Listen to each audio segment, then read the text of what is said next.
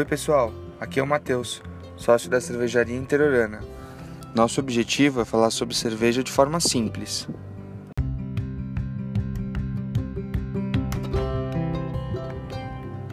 Esse podcast é uma realização da cervejaria Interiorana.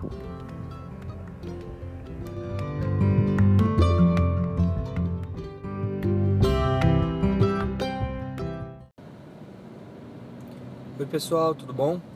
Aqui é o Matheus da Cervejaria Interiorana e hoje a gente vai falar de análise sensorial, né? Análise sensorial da cerveja. O que, que um sommelier de cerveja analisa é, quando, quando ele está avaliando um, um, um, produto, né? Uma cerveja. É, a gente tem, tem meio que enraizado é, que a cerveja, ela quanto mais gelada melhor, né? Então, o que a gente tende a, a, a, analisar quando, quando consome uma cerveja é ver o quão gelada ela tá e quanto mais gelada, é, melhor a atribuição, a experiência, né?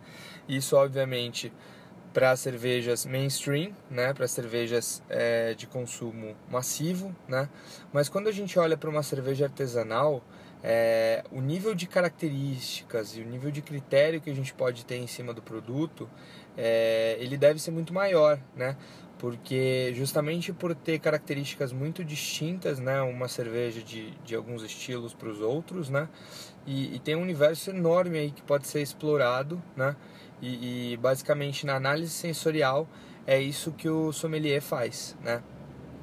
A temperatura ela tem influência na, na qualidade é, da cerveja quando ela vai ser analisada, né? Se a temperatura estiver é, muito gelada, extremamente gelada, é, acima da, da, do necessário, inclusive, isso compromete a análise sensorial, né?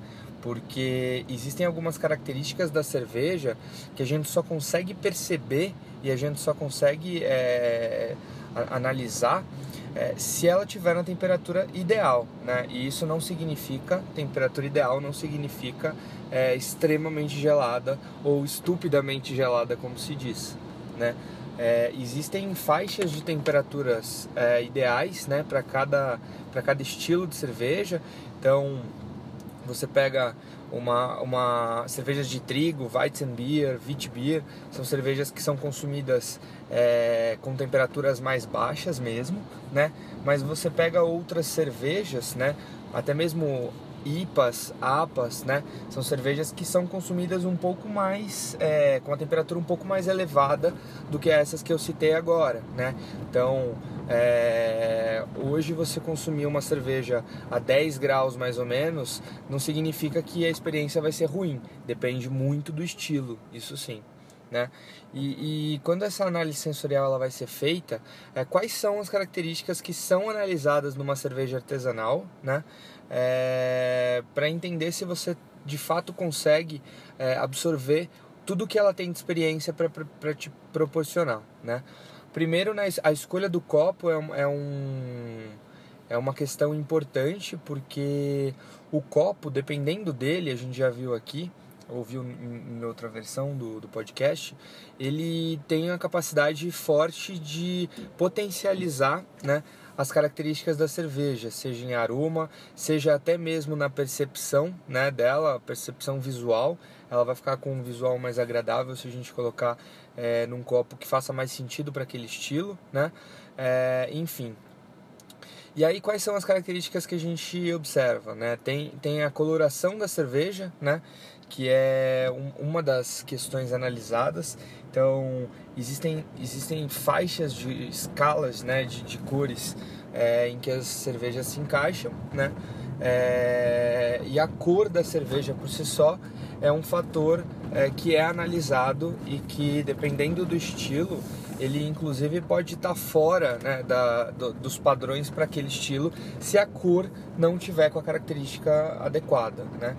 É, aí tem, temos o aroma, né, Então, o aroma pode ter diversas características também. Tem cervejas que têm aromas mais frutados, é, cervejas que têm aromas mais maltados, né, que lembram mais pão, enfim. É, então, são características é, notáveis no aroma. Tem cervejas que o malte sobressai no aroma, tem cervejas que o lúpulo sobressai no aroma, né? E tem cervejas que o fermento sobressai no aroma, né? Por alguma reação química que o fermento faz é, na etapa de fermentação, obviamente. E, e, a gente consegue notar características frutadas, enfim, e outras características é, oriundas do processo. A gente também analisa é, como que está a carbonatação dessa cerveja, então, entre aspas, como é, quão gaseificada ela está ou ela deveria ser, né? Porque tem cervejas que naturalmente é, os estilos que naturalmente deveriam ter menos gás, menos carbonatação do que outros, né? Uma cerveja inglesa, por exemplo, uma, uma English Pale Ale, ela é menos amar, é menos gaseificada do que uma Weizenbier, por exemplo, que é uma cerveja é, bastante gaseificada, né? São características, né? Então, você falar que a cerveja está sem gás, está com pouco gás, não significa também que a cerveja está ruim ou que a cerveja está estragada. Tudo depende é, do estilo é, de cerveja que você está consumindo, né? É... Além disso, o corpo da cerveja, então quão encorpada é, né? E aí para isso também tem variações de acordo com os estilos. Tem cervejas que de fato são mais encorpadas, cervejas que são menos encorpadas, né? Mais leves é... que mais? Além disso, aí a gente tem o paladar, o que, que a gente encontra no paladar assim que a, a cerveja é colocada na boca, né? Quais são as características que aparecem? É... Além disso, do paladar, a gente tem o retrogosto, né? Que nada mais é do que a gente qual, qual foi a percepção que a gente ficou da cerveja após é, engolir a cerveja, né? Então qual que é aquela percepção que fica na boca depois da gente engolir a cerveja? Também é outra característica é, que é que é analisada. E aí a gente também faz um paralelo é, de que escala de amargor a gente encontrou nessa cerveja. Se ela tem uma escala é, de amargor mais alto, mais baixo, médio, né? Enfim, é, é, uma outra é uma outra variação é, analisada na cerveja. O teor alcoólico é, a gente consegue perceber dependendo da cerveja também se ela é muito muito alcoólica você consegue perceber essa característica do álcool é, no paladar, né?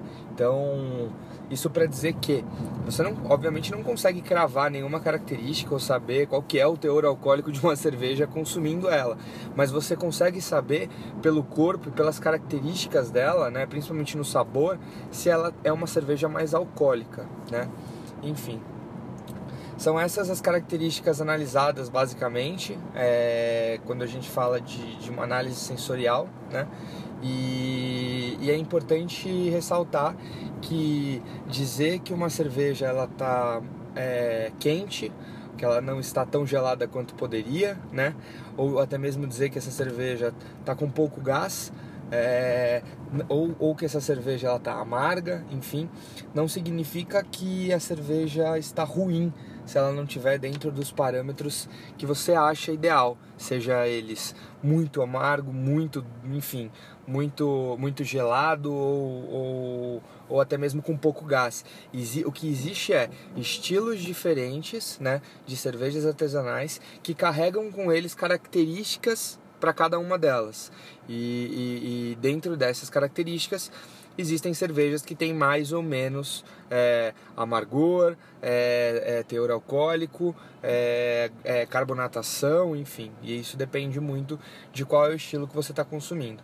E aí, para você que teve uma percepção é, de que aquela cerveja tá, tá pouco gaseificada ou tá muito gaseificada, ou enfim, se você teve essa percepção, dê uma olhada em qual estilo você está consumindo e procure ir para outros estilos para experimentar também e tirar dúvida se realmente a percepção que você teve né, do seu paladar foi melhor para aquele estilo que você consumiu ou se existem outros estilos que, que você pode gostar muito mais por conta das características que você procura numa cerveja. Mas cabeça aberta para experimentar todos eles. Bom, pessoal, muito obrigado é, e até a próxima.